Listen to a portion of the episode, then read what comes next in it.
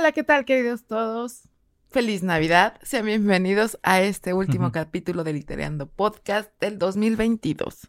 Como saben, soy Marilu, estoy con Luis y somos pues creadores de contenido de la página de Biblioteca Social. ¿Cómo estás, Luis? Eh, estoy bien, la verdad. Eh, para cuando salga ya este video ya debió pasar Navidad y todo. Y también estoy navideño, mira. Sí, ya vi. este, pero bien, tranquilo. Por ahí algunas cosas que se complican como en todo, pero a pesar de eso tratamos de seguir aquí y cada uno también trata de salir adelante por sí solo, ¿no? Pues sí, mira, está siendo un fin de año un tanto complicado. Eh, este, pero lo dijo Shakespeare, ¿no? Todo tiene solución, excepto la muerte. Y aún así, eh, muchos creemos que la muerte de repente es una solución. No, no lo es. Simple y sencillamente es delegar el problema a alguien más y el problema seguirá ahí y no te estás dando la oportunidad de ver quién eres, ¿no? Y de demostrarte a ti mismo que puedes con todo y más. Pero bueno, cuéntanos, ¿qué vamos a hacer hoy? Pues el que me va a contar qué vamos a hacer hoy eres tú. Sí, cierto. se nota el fin de año. se nota, se nota el fin de año, ya estamos este, distraídos. Sí. Bueno, hoy, este, como todos los fines de temporada, vamos a hacer un pequeño recorrido por todas las obras que hemos visto a lo largo de esta temporada. Y vamos a hablar un poco, tal vez recordando por ahí algunas historias que, eh, bueno, cada quien valorará si son buenas, malas, regulares, cada quien. Pero creo que en su mayoría nos gustaron. Así es, y pues empezamos con la mañosa, que es curioso porque nos hablan de una mula, pero en realidad no nos hablan de una mula. Y eso fue lo que me gustó, que nos, el inicio empieza con la mula, pero nos relatan toda una historia, este, conforme al momento que estaba pasando la familia, ¿no? De la mula. Sí, la mañosa creo que va a ser un personaje entrañable para Litereando Podcast, una novela que realmente nos gustó y que también tenía ese trasfondo con la familia, realmente muy interesante. Pero la siguiente lectura fue justamente empezamos con cuentos de Primo Levi y bueno, un personaje que lamentablemente sufrió el haber este estado encerrado en Auschwitz y a pesar de eso, pues él vio ciertas cosas que como decimos, no es que nosotros justifiquemos eso diciendo que hay cosas buenas dentro de lo malo, sino que él tuvo esa perspectiva de ver. Y eso nos lo transmitió en sus cuentos y realmente me gustó. Sí, la verdad es que es muy interesante, eh, sobre todo porque, pues, ¿cómo decirlo? Muchas veces no sabemos lo que cada quien vive, pero ya ver un relato sobre ello podemos ver que hay ciertas cosas rescatables. ¿Por qué? Porque siempre en la adversidad hay un pequeño rayo de luz, ¿no? Y bueno, pues vamos con el siguiente que son los poemas de Julia Burgos. En esta ocasión pues fueron cinco poemas y eh, digamos que nos hablan tanto de, de amor y de ciertas cosas muy interesantes y la verdad es que fue algo que me gustó mucho. Sí, mira, a pesar de que yo soy un poco renuente a esos temas, eh, como lo dije en su momento, sí me gustaron este, esos poemas, se me hicieron muy interesantes. Pero bueno, la siguiente lectura fue En el culo del mundo de Antonio Lobo Antunes. Justamente esta, nos cuenta esta historia que él tuvo que ir a la guerra, ¿no? Y en un país desconocido. Y cómo pues al regresar se da cuenta de que las personas de su país de origen, que es Portugal, tenían otra perspectiva con respecto a esto y también nos muestra temas un tanto polémicos, ¿no? Que bueno, cada quien valorará eso. En fin, como relato me gustó, como historia me gustó, me pareció un buen libro. Está interesante, la verdad la novela es muy fuerte y tiene temas, como bien lo dices, polémicos. Y bueno, pues ahora nos vamos con un manga que es Mi amor no correspondido, que eh, realmente es, es una chica que se enamora de la esposa de su hermano, ¿no? Y pues surgen ciertas dudas y complicaciones, pero es interesante porque si bien en la adolescencia no tienes muy bien definido eh, tu sexo como tal, es cuando te estás definiendo, puedes llegar a tener sentimientos hacia un hombre o hacia una mujer y sentirte confundido. Y eso es algo como muy normal que nos llega a pasar a la mayoría, pero pues llega un punto en el que te defines, ¿no? En este caso, pues realmente la chica es lesbiana y está bien, o sea, y es interesante cómo lo va narrando, ¿no? Exacto. Como lo dije en su momento, creo que es un manga entretenido, tiene lo suyo. Eh, creo que lo dije en su momento, no lo volvería a leer, no porque no me gustó, sino porque con una vez yo tuve suficiente.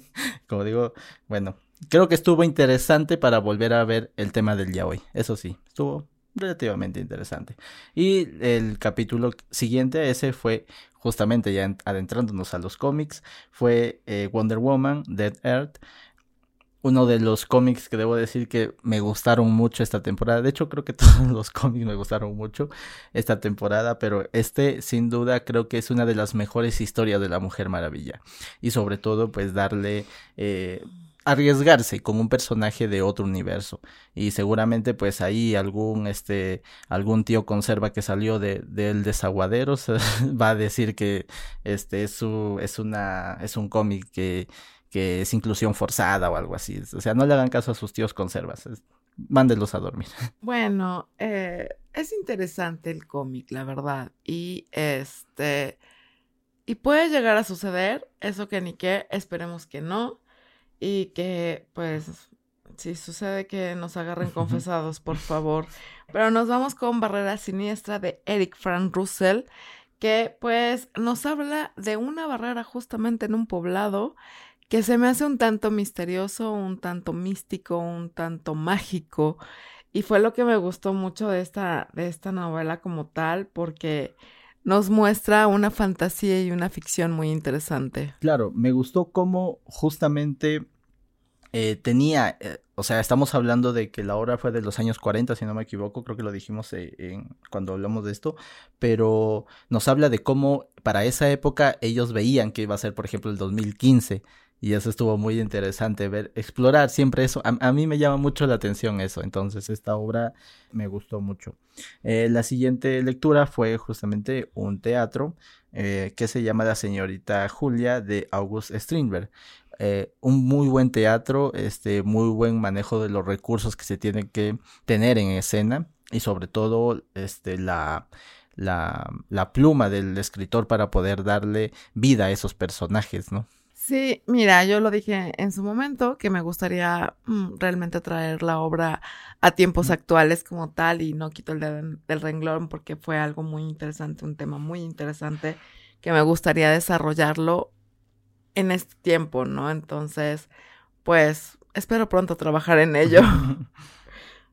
y pues bueno, nos vamos ahora sí con un manga que es Suprema Sara, que ya fue lo que fue la temática de este el Día de la Madre y pues nos muestran a una verdadera madre luchona, ¿no? Y fue lo que me gustó. Este, otra de las cosas que me gusta de este, de este manga es que sí, Madre Sara está buscando a sus hijos, pero cuando los encuentra, no es que los obligue a estar con ella, sino que los deja seguir su camino. Sí, creo que es un muy buen mensaje el que transmite esta historia.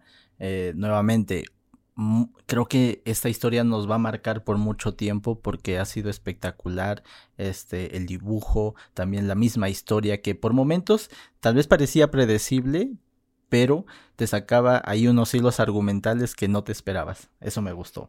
Y bueno, siguiendo con esta temática del Día de la Madre, eh, la siguiente lectura para, para, esa temática fue justamente La Madre, de Per S. Bach, la cual, hay que decirlo, creo que es una historia atemporal. Muchas madres sufren de la ausencia de, de los padres, ¿no? El padre podría, podría tal vez estar físicamente, pero en responsabilidad, en mantener la casa o en ayudar al menos en la casa, muchas veces no están. Entonces aquí vemos una combinación de eso y eso se me hizo muy atractivo del libro. Sí, mira, es una forma muy interesante de ver cómo una mujer sale adelante y saca adelante a sus hijos, ¿no? A pesar de las vicisitudes y de todo lo que pasa en su entorno y a su alrededor, ella busca la manera de salir adelante, de luchar y de seguir, ¿no? Entonces es algo bastante admirable. Me, me gustaron este, las ambas lecturas que, que se escogieron para la temática. Y pues bueno, después de eso fue Superior Spider-Man que he de decir que para mí en ese momento fue un momento complicado porque yo perdí a un amigo que era muy fan de, de Spider-Man y hacer este cómic pues fue darle una despedida, ¿no? Sí, nuevamente, un gran cómic, un cómic que también marca esta temporada, sobre todo porque eh, antes de que este, antes de que incluso, por ejemplo, hiciéramos este podcast en general, eh, yo te hablaba, por ejemplo, de Superior, pero no habías tenido la oportunidad de leerlo. Este año fue una excusa para hacerlo y realmente fue sorpresivo para, para mí releerlo y para ti creo descubrirlo fue muy sorpresivo. Y bueno, ¿qué se puede decir? O sea, es un concepto muy arriesgado y sobre todo teniendo en el universo principal, bueno, mejor dicho, hacer esto en el, en el universo principal. Entonces, sí, realmente muy buen cómic, lo recomiendo, espero que lo puedan leer el siguiente capítulo fueron cuentos de Dino Bussati. Bueno, mm, aventurero a su estilo. Creo que el que el que recuerdo en este momento es el asalto al gran convoy que tiene tal vez ahí un final un tanto trágico, pero muy interesante al final de cuentas. Mira, le pone aventura y misterio y eso es genial. La verdad es que es una combinación muy buena y lo sabe combinar muy bien. Pero pues vamos con El niño marciano de David Gerald que nos narran de la de cómo el escritor, eh, digamos que es una parte de su biografía como tal, de su autobiografía, nos narra cómo adopta a un niño, ¿no? Y todas las complicaciones que trae este proceso, pero también todas las satisfacciones. Y es como muy interesante de ver. Me, me, gustó mucho. La novela fue una de las que más me gustó en esta temporada. Sí, es una novela que es enternecedora y que también te muestra, justamente como lo mencionas, eh, a veces idealizamos el hecho de querer tener esa responsabilidad de un hijo, pero no dimensionamos que no solamente es lo bueno, sino también lo negativo, y eso realmente lo refleja muy bien el escritor. Leanla, este, creo que a muchos padres y a, eh, a quienes quieran ser padres les va a dar una perspectiva muy interesante.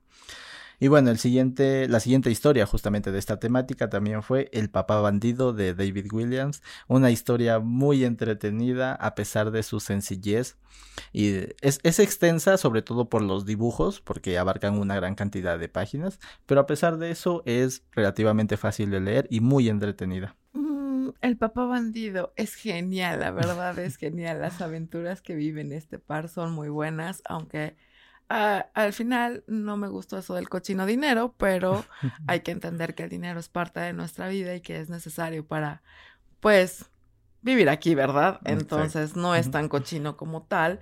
Lo que es malo es la avaricia del hombre para tenerlo, ¿no? Entonces, ahí sí, eso sí está mal, pero el dinero, pues el dinero no es malo, al fin de cuentas es dinero y lo necesitamos, ¿no? Pero pues después de eso entramos a los poemas de Dulce María Loinas de Castillo.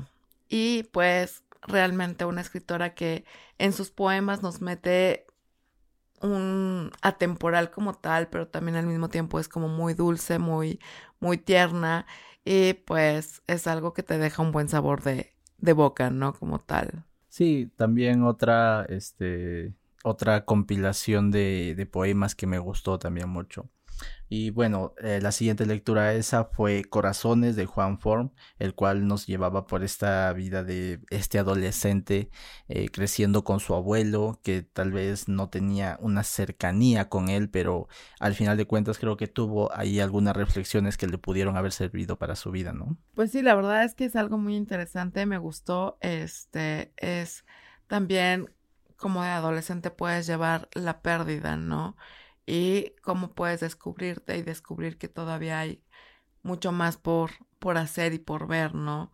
Y pues no enfrascarte en un, en un solo entorno, en un, en tu yo como tal, ¿no? Y es como muy interesante, la verdad es que me gustó. Y pues después de eso nos vamos con lo que fue De vuelta en el tiempo a ti, de Índigo, que fue un manga eh, que como tú dices está bien para leerlo una vez, no lo volvería a leer. Hubo cosas interesantes, otras tantas que no me gustaron, pero bueno, es una forma de, adentrarse al yaoi como tal, aunque digamos que es un yaoi un tanto leve, ¿no? Sí, creo que está bien nuevamente como para pasar el rato, no está mal. Eh, creo que lo dije en su momento también, me faltaron muchos elementos realmente sí hay muchas cosas que me deja que desear, pero bueno, eh, al final de cuentas este tema me gusta y tal vez lo volvería a leer si no tuviera otra cosa que leer con respecto a este tema. pero bueno, el siguiente libro que leímos fue Los Caminos a Roma de Fernando Vallejo, una pluma muy provocativa a su estilo. Tal vez comentarios que algunos pensarán cancelar, yo diría que no, tal vez, de hecho, creo que lo dije en su momento, o sea, no, hay algunos comentarios con los que no, este, concuerdo, pero aún así creo que su pluma tan provocativa me gustó. Pues sí, eh, he de decir que sí tiene varias cosas cancelables, algunos comentarios por ahí, pero pues como lo decimos siempre, ¿no? Hay que ver la época, el momento en el cual se está haciendo esto y obviamente que pues quizá para su época estaban bien, ¿no? Pero pues aparte de toda la historia hay cosas que deja un tanto abiertas y un tanto en misterio y eso pues también es como muy interesante de ver y pues la verdad es que lo recomiendo, léanlo si pueden y pues nos vamos con los cuentos andinos de Enrique López Albújar que pues ya lo conocemos por Matalache y, pero aquí pues escogimos cinco cuentos que son muy interesantes porque nos cuenta cómo e, era eh, estar en, en su tiempo en lo que eran las provincias de, de, Perú como tal, ¿no? Entonces, la verdad que sí me gusta mucho y este lo recomiendo. Sí, Enrique López Albújar al menos para mí, tal vez habrá muchos que no estén este, de acuerdo, pero sobre todo el cuento de Ushen Hampi creo que es uno de los esenciales dentro de la literatura este, española porque tiene una gran complejidad tanto en personajes, en temas, eh, su desarrollo dentro de este, bueno, su, cómo se desarrolla todo esto dentro de sus escenarios, como lo mencionas en los Andes, realmente muy, muy recomendable. Y sobre todo todos los cuentos que puedan leer de ella, o sea, realmente sus cuentos muy, muy buenos. Pero bueno, la, la siguiente lectura fue Que te vaya como mereces, de Gonzalo Lema. También me gustó mucho en esta ocasión, en esta historia, nos remontamos a Bolivia y vemos un personaje que tiene ahí sus dudas sobre, eh, sobre un tanto sobre la familia, también sobre su trabajo y cómo pues eh, un poco de esa vida pasada que tenía aún lo persigue en, en esta nueva vida que está desarrollando, pero el final que tuvo el personaje me gustó mucho. Sí, la verdad es que nos dicen cosas sobre Bolivia, pero también en este personaje nos, demuestran de cierta manera el encuentro consigo mismo y con nuestros propios intereses. Y muchas veces lo que estamos viviendo nos lleva a otras cosas que a lo mejor nos rehusamos a tener o hacer pero que de cierta manera son necesarias en nuestras vidas, ¿no? Entonces muchas veces los caminos nos llevan como tal y pues bueno, después de esa gran lectura nos vamos con la, la Casa del Sano Placer de Alicia Yáñez Cosío, que he de decir que me gustó mucho, es muy interesante esta novela como tal porque nos muestra la otra cara de la vida, ¿no? esa parte que muchos se quieren negar que existen o que no quieren hablar del tema o que creen que no se debería de legalizar como tal o que creen que sí hay cierto abuso y pues sí y no. O sea, como en, en, estos temas tenemos blancos y negros, pero también tenemos grises y matices, ¿no? Entonces tenemos que ver toda la perspectiva tanto de un lado como de otro cuando se hacen este tipo de debates, ninguna parte ve más allá de lo que quiere ver. Entonces, lo que es recomendable es abrir el panorama, abrir el abanico y abrir nuestra mente, ¿no? A diferentes cosas que nos tiene la vida. Claro, y además en este libro vemos justamente cómo, eh, si bien es cierto, tal vez la escritora pone eh, a los personajes dentro de, de este, extremos opuestos, sobre todo en este tema creo que sí debemos considerar ambas opiniones, pero también como lo dije en su momento, debemos estar un poco más abiertos, debemos este no solamente satanizar o incomprender, sino también eh, entender que hay muchos factores que influyen en esto. Que bueno, no vamos a dar muchos detalles, vean el capítulo o lean el libro. Pero bueno, por ahí pueden hacerse una idea, ¿no? Y después de esa lectura nos volvió a tocar un cómic, en este caso fue Depredador Mala Sangre de Dark Horse y bueno, eh, de esta casa editorial y fue un cómic muy interesante y como lo dije en su momento, eh, creo que fue una de, los, de, las mejores maneras para introducir a esta nueva raza de, de depredadores, ¿no? Y justamente lo sacamos cuando estaba la polémica de, la nueva película y como algunos tíos conservas también otra vez que salieron del desagüe dijeron inclusión forzada y no sé qué, así que bueno. Pues mira, eh, ya es opinión de cada quien y se respeta, ¿no? Si de repente dices, ya no estás en el siglo XVIII, ya no estás en el siglo XIX, estamos en el siglo XXI, cambia tu perspectiva, ¿no? Pero he de decir que si bien no soy muy fan de Depredador como tal, se me hace un tanto sangriento para mi gusto, y ese es mi gusto, o sea, cada quien lo va a tener, pero me gustó este cómic porque me, me ayuda a entender lo que realmente es el depredador y cómo se mueve un depredador. Entonces es como muy interesante esto. Y pues sí, la verdad es que me gustó. Pero después de eso, nos vamos con lo que es el manga de Ichi-Efu de Kazuto Tatsua, como tal, que nos muestra cómo fue este el desastre nuclear en, en Japón y cómo manejaron la situación de, de limpiar este y eh, sobre todo de enfrentar a la radiación como tal, como humanos, pues bueno, no nos podemos eh, enfrentar tan fácilmente a una situación como esta y a pesar de que pues, se tenían medidas de seguridad, los accidentes pasan, ¿no? Y las desgracias ocurren. Entonces, es una forma muy interesante de adentrarte. Siento que por ahí me faltó un poquito más de las cosas que pasaban en Ichiefu como tal, pero pues bueno, es entendible porque pues podía ser censurado, ¿no? Sí, como lo dijimos en ese capítulo, totalmente nuestros respetos al, al mangaka, sobre todo por haber estado dentro de esas instalaciones y a pesar de que eh, él mismo decía que fácilmente los que trabajaban ahí o los jefes que estaban ahí podrían identificarlo, él seguía usando esa, esa máscara porque pues quería mantener su anonimato, ¿no? Y Respecto al manga, pues también fue una gran lectura, sobre todo, eh, como lo dije en su momento, hay muchos detalles técnicos que para quienes está, están dentro de este tipo de trabajos, tal vez les faltó, pero para mi opinión fue lo suficientemente resumido porque creo que hay muchos detalles que no todos van a entender y sobre todo que harían muy extenso el manga innecesariamente, tal y como está, quedó muy bien.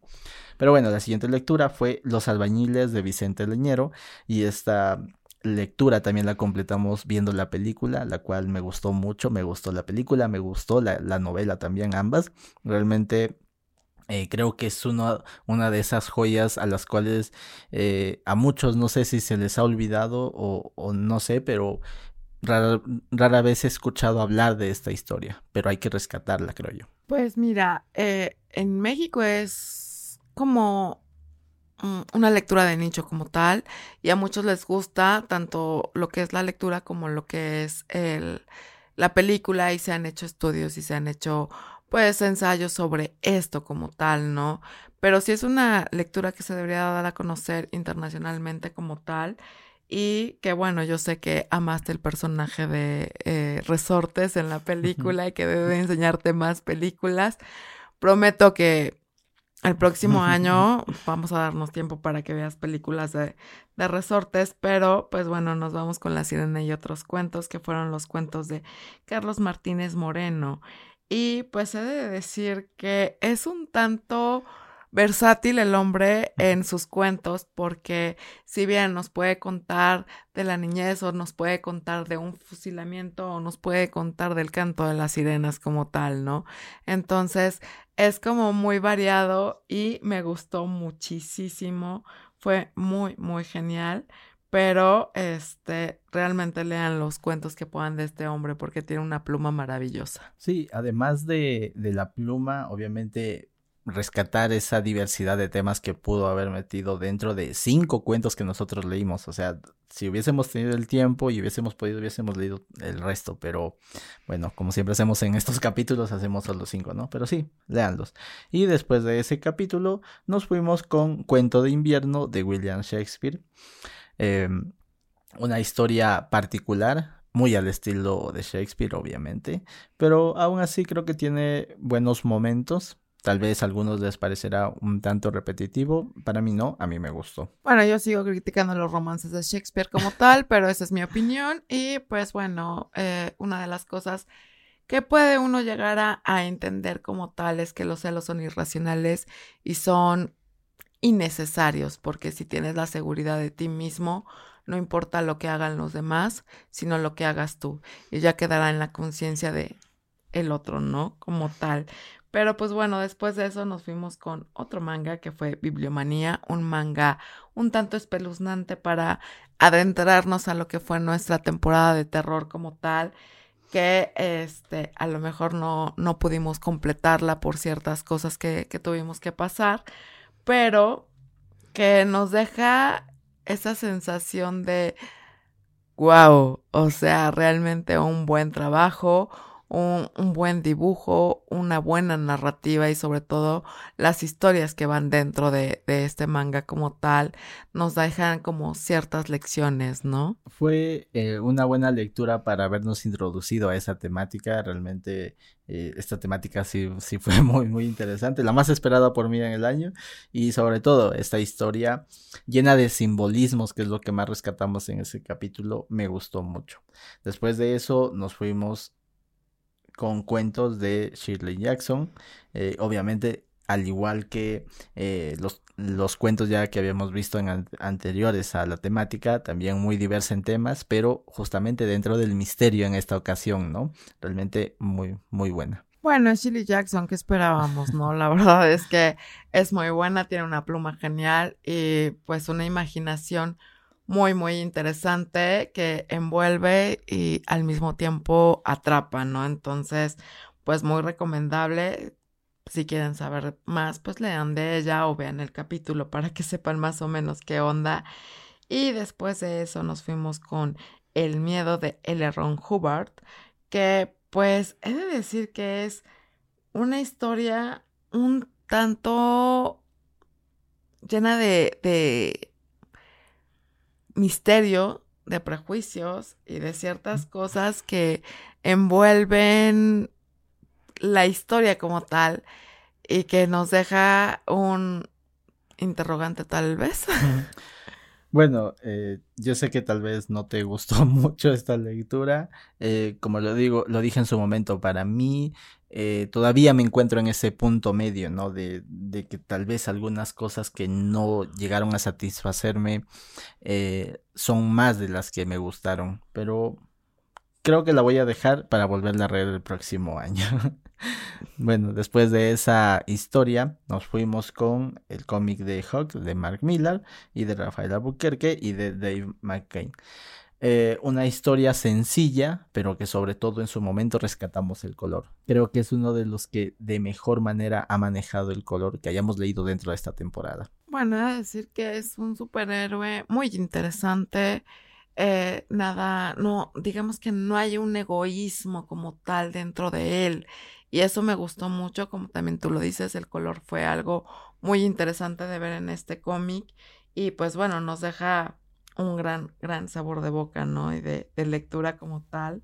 Y después de eso nos fuimos con los poemas de Salomé Ureña como tal, que pues nos habla de lo que fue la partida de su esposo, estar sin su esposo, también de su patria, de su nación, de cómo fue ser madre. O sea, realmente son varios temas diversos que maneja en espacios pequeños de poemas, ¿no? Como tal, pero que son tan profundos y que te dejan, más bien que te transmiten el sentimiento que ella tenía en ese momento y eso es grandioso alcanzar en, en la pluma como tal, ¿no? Sí, eh, debo decir que también me gustaron mucho sus poemas, sobre todo el mensaje que rescatamos en ese capítulo y es podríamos volver a ser grandes nuestras ciudades, en Latinoamérica sobre todo, ¿no? Que han perdido un poco de, de esa de esa identidad que tenía en el pasado y de esa, se podría decir, el interés por el arte. Pero creo que sería bueno rescatarlo. En fin, la siguiente lectura fue el rubor el conquistador de Julio Verne. Nuevamente eh, volvimos a, ver al gran Verne, que nunca, nunca está de más hablarlo. Em, como lo dijimos en su momento, tal vez a alguien les parecerá repetitiva la máquina, pero para mí, que fue una de las primeras de este estilo que leí cuando, cuando era niño, me gustó mucho y volverlo a releer, perdón, se sintió agradable. Sí, la verdad es que es interesante eh, ver cómo funcionaba la imaginación de, de Verne, ¿no? Y en sus relatos nos deja mucho, mucho que ver con respecto a... Y pues bueno, es Julio Verne y es... Es Julio Verne. Pero después de eso, pues nos fuimos con los cuentos de Catherine Ann Porter. Y pues bueno, o sea, si bien son variados también como tal, también nos traen un tanto de sátira o tal vez comicidad que si bien eh, en su momento creo que nos reímos un poco de ciertas cosas, otras tantas también nos hicieron reflexionar, ¿no? Y sobre todo, eh, digamos que ver que con respecto al amor, el amor nunca es suficiente. Sí, el, sobre todo el cuento de la cuerda, creo que ha sido el que más se me ha quedado grabado, sobre todo porque conozco muchas parejas así, que no las voy a mencionar hoy. Pero bueno, y terminamos la lectura, bueno, las lecturas de esta, de esta temporada, la semana anterior, con justamente Doctor Strange y Doctor Doom, Triunfo y Tormento. Una historia que nos hizo ver otra cara de este icónico villano, ¿no? Pero que al final de cuentas sigue siendo un humano. Exacto, o sea, es un villano, pero también es un humano y tiene su corazoncito y tiene sus sentimientos. Eso no justifica su maldad como tal, pero bueno, y también vimos a Strange siendo Strange. También. Y bueno, finalmente eh, todas estas lecturas han sido posibles gracias a que eh, hemos tenido por ahí, como siempre decimos, agarramos de diferentes lugares, por ahí cosas que nos acordamos tal vez, eh, también a veces recomendaciones que tenemos que leer de manera personal, entonces decimos, ah, vamos a incluir esto en el podcast y casi siempre hacemos eso, por eso volvemos a recalcar, muchas de estas lecturas, en su mayoría creo, son nuevas para nosotros también. Tal vez hemos leído por ahí algo del mismo autor, pero no exactamente lo que tenemos dentro del podcast. Sí, justamente, este, realmente, para nosotros es muy placentero que sea una lectura nueva. ¿Por qué? Porque tenemos la emoción del momento de haberla leído como tal. Entonces nos, digamos que nos desarrollamos más o nos desenvolvemos más para poder hablar sobre los temas, ¿no? Que muchas veces si ya es como un, una lectura que ya habíamos leído, pues sí, a veces nos gusta releer, pero también pues está esa sensación de, de que te hace falta, no sé, algo nuevo, ¿no? Entonces, pues bueno, sí, las lecturas son nuevas también para nosotros en algunas ocasiones y las disfrutamos mucho. Esperemos que ustedes también las disfruten con nosotros. Exacto. Y todo esto ha, sido posible sin necesidad de usar la inteligencia artificial, que últimamente anda mucho de moda. Em, no sé, creo que este es un tema muy interesante para poder hablarlo. Eh, he visto mucho contenido en redes sociales en general, pero sobre todo en YouTube, de creadores de contenido que están diciendo que ahora con las nuevas este, presentaciones que hay de inteligencia artificial se va a poder crear libros sin necesidad de que te demores tanto. La inteligencia artificial lo crea por ti, dándole un tema o tal vez algunas cosas como personajes, todo eso. Creo yo que estamos subestimando mucho esto. Al final de cuentas, cuando queremos leer un libro, también queremos saber qué piensa la persona que escribió ese libro, qué hay detrás de todo lo que nos dice y sobre todo cómo esta persona ideó este mundo que nos está presentando. Bueno, mira, tú sabes que yo soy muy apática con respecto a la inteligencia artificial y no soy muy fan de ella como tal. Y sí, es uno de los temas que teníamos ya pensados hablar sobre la inteligencia artificial y que los dejamos en suspenso en el capítulo pasado. Pero bueno, mira, lo que yo opino es, la inteligencia artificial, bien lo dice, es artificial y si bien aún no sabe desarrollar sentimientos, no tiene la red neuronal que tenemos nosotros como tal, que es demasiado compleja. ¿Por qué? Porque nosotros un roce lo sentimos como tal. ¿Por qué? Porque una palabra nos puede poner en un estado de éxtasis como tal o nos puede hundir en la más profunda depresión. Y creo que una inteligencia artificial no experimenta esto aún y espero que no lo haga. Por favor, no se vayan tan lejos, pero este es interesante que puedas desarrollar ciertas cosas con la inteligencia artificial, pero también ¿qué chiste tiene leer algo que está desarrollando una inteligencia artificial que no sabe lo que es vivir como tal? Que lo va a sacar tal vez de, de toda la red que hay en Internet y de todas las experiencias humanas como tal, pero aún así no va a saber qué es sentir, qué es amar, qué es dar un beso, qué es comer, qué es dormir, qué es hacer el amor. O sea, son muchas cosas que el humano tiene como tal y durante los años, los siglos y milenios, el hombre se ha comunicado a través de la escritura y de la pluma como tal. porque desde sus inicios ha buscado la forma de dejar y de plasmar las ideas que se van teniendo, los descubrimientos nuevos, las vivencias, las costumbres, todo se ha plasmado en papel con una pluma. Entonces, no podemos dejar morir eso por una inteligencia artificial y los que se dedican a escribir como tal no lo dejen de hacer. ¿Por qué? Porque nos llenan, nos alimentan y nos nutren eh, de cierta manera la inteligencia de nosotros mismos y no una inteligencia artificial. Bueno, en lo personal, creo que sería interesante poder ver si esta inteligencia artificial se desarrolla hasta ese nivel de poder interactuar con los seres humanos de manera normal, como si fuera otro ser humano sin que tú lo supieras, por ejemplo. Me sería interesante, pero hoy en día todavía esta inteligencia artificial creo que le estamos dando eh, un valor muy exagerado, porque si bien te puede dar tal vez todo un libro, tú dándole temas o no sé, este, diciéndole, este, por ejemplo, hazme un libro sobre, ¿qué te digo? Este, la bolsa de valores, supongamos. Eh, te puede dar, sí, todo eso.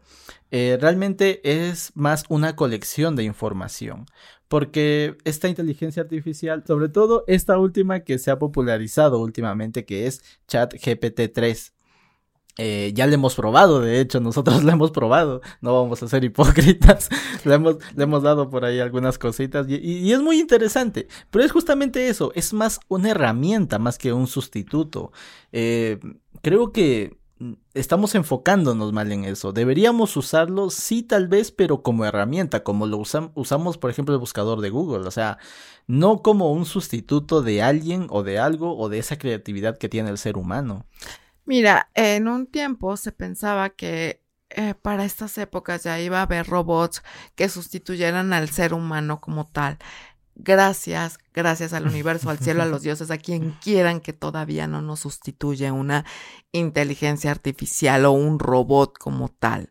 La verdad es que doy gracias, aunque si bien, como tú dices, la curiosidad de saber cómo se desarrolla es lo que puede llevar a desarrollarla y es lo que muchas veces puede ser la perdición, ¿no? La curiosidad mata al gato y podemos tener, no sé, tal vez un Matrix, un eh, Terminator o algo así por el estilo, un Yo Robot, no lo sabemos, pero este, quizá viéndonos muy eh, extremistas, podría ser que sí, la inteligencia artificial termine sustituyendo el humano como tal. Espero que eso nunca pase, porque el, el calor humano y la calidez humana y la reacción humana como tal es inesperada. Siempre va a ser inesperada, o sea, nunca vas a saber cómo va a reaccionar una persona por mucho que la conozcas. A veces vas a decir, va a pegar el grito en el cielo y llegas y dices algo y te dice, ah, ok, sí, mira, pues no pasa nada, vamos a hacer esto. Y a veces sí dices, ah, no creo que me diga nada y va a reaccionar de una manera muy exagerada. El humano tiene sus formas de ser, ¿no? Como tal. Y pues no, realmente no creo que sea un sustituto, es una herramienta. No estoy en contra de la inteligencia artificial, puesto que tengo un teléfono, tengo computadora, tengo tablet, tengo pues todas estas herramientas que la tecnología nos da como tal, que tienen cierta inteligencia artificial, este, que a veces desespera y de inteligencia dices, mm, te falta audacia, ¿no? Pero, este, no estoy en contra. Lo que sí no me gustaría es que reemplazaran al ser humano y que se dejen llevar a ese extremo de decir, no, no, usémoslo como es una herramienta. Exacto. Eh, creo que a pesar de todo, eh, yo diría que sí sería interesante que algunos la usen. Eh, ya hemos visto que hay inteligencias artificiales que se comportan de acuerdo a los parámetros que vas metiendo, ¿no? Sobre todo con esta de chat GPT-3, eh, en realidad todo lo que están, bueno, está la gente metiéndose a buscar, todo eso alimenta la inteligencia artificial. Y lo interesante es que tiene, se podría decir, un pequeño filtro, que es un filtro humano, y es que tienen eh, gran cantidad de información que, que entra, pero esta es filtrada por ellos, porque obviamente si no, ya hemos visto casos de inteligencias artificiales que han tenido comportamientos cancelables, por no decir otra cosa, pero sí, sí, o sea, realmente con comentarios muy, muy, mm, más allá de cancelables, o sea, realmente muy cuestionables. Es que se van a lo tiránico. Exacto. O sea, hay que tener cuidado con eso. Ese es el detalle, porque justamente la estamos alimentando con todo y probablemente se dé cuenta de que el ser humano no es tan perfecto como creemos que somos. Entonces... Es que no somos perfectos, o sea, como yo siempre lo he dicho, somos seres imperfectos que vamos por este mundo y que quizá encontremos lo perfecto para nosotros, pero para nosotros, eso no quiere decir que seamos perfectos. Entonces, pues hay que ver eso, ¿no? Pero sí se vuelve un tanto tiránica si las dejan solas y pues después controlarlas es el, la cuestión, ¿no? Entonces, qué bueno que haya ciertos filtros humanos para pues frenarlas un poco, ¿no? Exacto. Y con respecto a la forma como lo hemos usado, este, no lo hemos usado para generar textos largos, ha sido más como para probar la curiosidad de qué, qué está sucediendo en tendencia, ¿no? Bueno, de hecho creo que tú, este, la, la probaste no, no, no habías probado las versiones anteriores, ¿no? Probaste la última, la reciente. Sí, probé la reciente y había probado otra, pero no me acuerdo cuál. Eh, me dio mucha risa eh, las respuestas. Obviamente también eh, he usado la inteligencia artificial de Google. de hecho, lo he usado para jugar de cierta manera y las respuestas que de repente me da Google me, me hace reír bastante. Me divierto y quizá no debería de hacerlo, pero bueno. este, pero bueno, he de decir que Luis se puso a probarla bastante y Tan es así que no dormiste una noche, algo así me comentaste. Eh, bueno, en realidad esa noche no pude dormir y no, digamos que mi manera de distracción fue esa. Si hubiese podido dormir, hubiera dormido. Pero ah, no, es que me entretuviera en eso toda la noche, pero bueno. El detalle es que eh, ya, ya, ya habían versiones de esta inteligencia artificial mucho antes y habían cosas muy interesantes. Bueno, sigue habiendo cosas interesantes. Esta nueva actualización al 3 eh, creo que ha dado cosas muy interesantes, pero lo que voy es que eh, al final de cuentas no pensemos que va a ser un sustituto, porque incluso entre programaciones, perdón, entre programadores, hablando del tema de la programación, se está diciendo que van a sustituir a los programadores. No lo creo así, lo he probado incluso con códigos de programación. Y sí hay cosas muy interesantes eh, que, te, que te da, que te bota la inteligencia artificial. También hay, este, se podría decir guías, este, códigos que te da, que ayudan mucho realmente cuando yo, yo, yo, estaba en la universidad o estaba en la secundaria, esas cosas me hubiesen servido demasiado, sobre todo en programación. Pero bueno, a lo que voy es que sí, ayuda mucho, como lo digo, es una muy buena herramienta, pero aún así le falta mucho para ser un sustituto. Y si algún día, por casualidad, llegase a ser lo más cercano a un sustituto con respecto a un ser humano, no sé si yo lo usaría para sustituir a uno. Porque al final de cuentas creo que el factor humano es muy interesante al momento de resolver problemas. También es interesante en política, pero bueno, ese es otro tema. Pero, pero creo que aún así parte de, de, de nuestra esencia es seguir manteniendo eso, ese factor humano. Mm, como lo digo, sí sería interesante que la usen como una herramienta, pero no piensen que es un sustituto y sobre todo hay muchos que en este momento están diciendo que te puede hacer un ensayo, eh, como dije, un libro totalmente original sin que este sin que este te demores demasiado, sino que poniendo unos cuantos parámetros.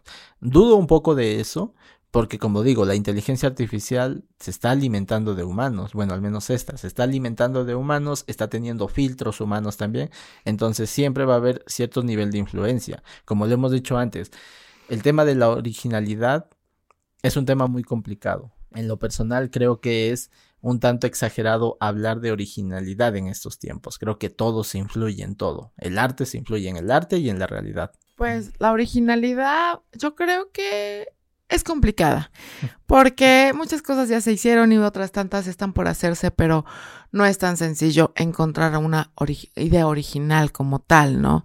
Y como te digo, también las ideas están en el aire, entonces cualquiera la puede pescar como humano este, con inteligencia artificial, pues no lo sé bien, ¿verdad?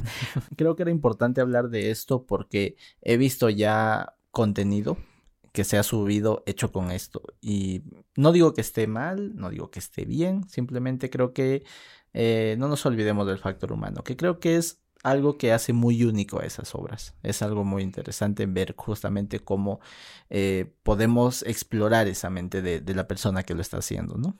Así es, eso es correcto y como siempre lo digo, en cada libro, en cada escrito como tal, hay un poquito del pensamiento de cada quien que lo escribe, ¿no? Entonces, pues eso es muy interesante y sobre todo que le pones corazón a ello. Exacto. Y bueno, con respecto a la próxima temporada, todavía no sabemos qué vamos a hacer.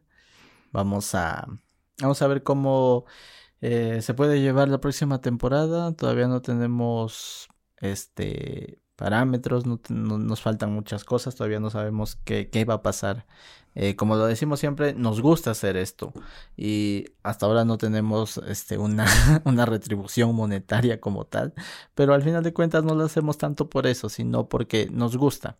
Entonces, vamos a tratar de darnos ese tiempo, ¿no? Mira, pues la verdad es que sí requiere de mucho tiempo y sería genial, de verdad, tener una remuneración monetaria como tal y poder vivir de esto, pero no, ahorita pues no, no da para eso el canal, no da para eso la página y pues está bien, la verdad es que en un principio nunca se pensó en hacerlo por dinero, ¿no? Pero tenemos que vivir de algo, entonces pues también tenemos que darle tiempo pues a nuestras actividades personales para pues conseguir la papa, ¿no? Entonces, pues sí, de repente dejamos un poquito las cosas, tratamos de ser constantes, la verdad es que sí procuramos estar constante tanto en las páginas de Facebook, Twitter, Instagram, como en el canal. Este, pero a veces nos es imposible con tanta cosa, ¿no? Y sobre todo el tiempo, si el tiempo durara tal vez 48 horas, el día durara 48 horas, quizá ni así nos alcanzará el tiempo para todo, ¿no? Lo que queremos hacer. Entonces, si realmente no sabemos qué va a pasar la próxima temporada, este, mientras tanto, pues sigan recomendando el canal, que siga creciendo, que siga, que sigamos llegando a gente que realmente le interese la literatura y que, que quiera cambiar un poquito la perspectiva de su vida, ¿no? Exacto. Y como lo hemos dicho siempre, eh, acá no buscamos que alguien concuerde con nuestras opiniones, que alguien vea el video y diga, ah, sí, eh, voy a leer el libro y voy a pensar igual que ellos. No, como lo hemos dicho siempre, aquí lo que recomendamos es el libro. Las opiniones son un extra. Y queda así. Entonces cada quien saca las conclusiones sobre su lectura tal vez puede coincidir con nosotros, tal vez no, nosotros no nos molestamos porque nos dejen tal vez ahí un comentario que no, no, no vaya con nuestra forma de pensar, tal vez, como lo decimos siempre, es bueno el debate y siempre eh, tal vez aquí alguien puede estar equivocado y tal vez puede aprender algo, algo nuevo, ¿no? Sí, miren, también para nosotros esto es aprendizaje, ¿no? O sea, ¿por qué? Porque no lo sabemos todo, eso es imposible. Entonces, nosotros vamos aprendiendo también con respecto, vamos haciendo lecturas conforme vamos cuestionando, vamos analizando. Y una de las cosas que quede clara, nosotros cuestionamos, no juzgamos ni criticamos, que es algo muy diferente. El cuestionamiento nos lleva al razonamiento como tal. El juzgar y el criticar no nos lleva realmente a nada. Entonces es una de las diferencias que nosotros cuestionamos, no criticamos, no juzgamos. Entonces, pues también somos humanos y cometemos errores y a veces también nos equivocamos. Y sobre todo, este, a veces yo todavía tengo un pensamiento un tanto del siglo pasado y antepasado. ¿Por qué? Porque fui educada de esa manera, ¿no? Este, pero poco a poco también con, con, lo que voy viendo, con lo que voy viviendo, voy cambiando mi pensamiento, voy, voy cambiando mi forma de ser también. ¿Por qué? Porque soy humana y porque lo voy a hacer así. No siempre voy a ser la misma persona y no siempre voy a pensar igual. ¿Por qué? Porque vamos caminando y vamos evolucionando. Entonces, pues también es una de las ventajas de tener esto, ¿no? Exacto. Pero bueno, ya para concluir, ¿recomiendas todas las lecturas que hemos hecho esta temporada? Ay, obviamente sí, algunas más que otras, pero siempre es bueno leerlo, aunque no sea buen libro, buen manga, buen cómic o lo que tú quieras, siempre es bueno leerlo y sacar tú tu propia conclusión, sacar tú tus propias opiniones. Entonces, claro que los recomiendo, léanlos de verdad. Ah, eh, obviamente hay unos que van a gustar más que otros. A lo mejor a algunos se les hacen las lecturas un tanto complicadas, pero pues es cuestión de tal vez dedicarle un poquito más de tiempo, ¿no? Exacto, como decimos siempre, eh, nunca está de más que no se queden solo con esta opinión, sino que ustedes mismos lean y si y como hemos dicho también aquí nosotros hemos tenido dificultad para leer algunos. Hasta ahorita estamos marcados por José Lezama Lima por ejemplo o sea eh, espectacular genial y todo pero estamos marcados todavía. Creo que es una lectura que vamos a volver a hacer para el próximo año. Creo que será interesante ver qué más podemos leer él por ejemplo. Mira por ejemplo. me dijeron que podíamos leer a Borges en el, en el podcast como tal. Y yo dije, espérame, eh, yo no estoy tan preparada para Borges. Sí lo he leído, pero Borges te hace volar la imaginación de una manera impresionante. Y aparte, su pluma a veces te cuesta trabajo comprenderla. Pero con Lesama Lima me fui de bruces y dije, ¿qué es esto? O sea, no que se supone que iba a ser una lectura sencilla. Y yo les digo quién fue el que escogió esa lectura. Pero a final de cuentas, a pesar de que sí me costó trabajo y que tuve que releer los, eh, los cuentos como tal, me encantó, de verdad me encantó ese reto. Y deberíamos de ponernos retos así, ¿no? Si de repente se te hace difícil una lectura, es por algo y es un reto cual afrontar. Exacto, pero bueno, eh, ya para finalizar, eh, gracias por habernos acompañado esta temporada. Como decimos, no sabemos qué va a pasar para la siguiente. De hecho, no sabemos cuándo vamos a regresar o si de plano vamos a regresar, todavía no sabemos nada, pero bueno, al menos hasta ahora todo lo que hemos vivido, todo lo que hemos hecho, todo lo que hemos compartido aquí nos ha gustado. Y bueno, si regresamos, esperamos que puedan seguir acompañándonos. Sí, regálenos un poquito de su amor y pues recuerden que estamos en las diferentes redes sociales, Twitter, Facebook, Instagram y que si de bien ahorita no va a haber contenido en las páginas como tal porque nos merecemos un descanso. No les voy a decir que nos vamos de vacaciones porque pues tenemos que seguir trabajando en lo nuestro, pero este ahorita vamos a tomar un receso de lo que es biblioteca social como cada año. Y recuerden que también pueden seguirnos en nuestras redes individuales, a mí como Luis Brarbe. Y a mí como Marilu-PS. Y bueno, esto ha sido todo por este capítulo y gracias por haber estado aquí.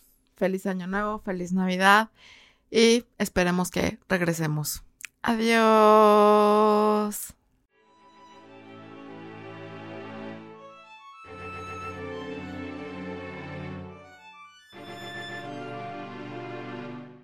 Y bueno, para quienes se quedaron hasta esta parte, parece que hay una noticia, hay una probabilidad de regresar para la próxima temporada. Esperemos que sí, acaba de escribirnos el jefe. Nos dijo que tal vez es probable, no sabemos. Pero lo más probable es que puede que sí.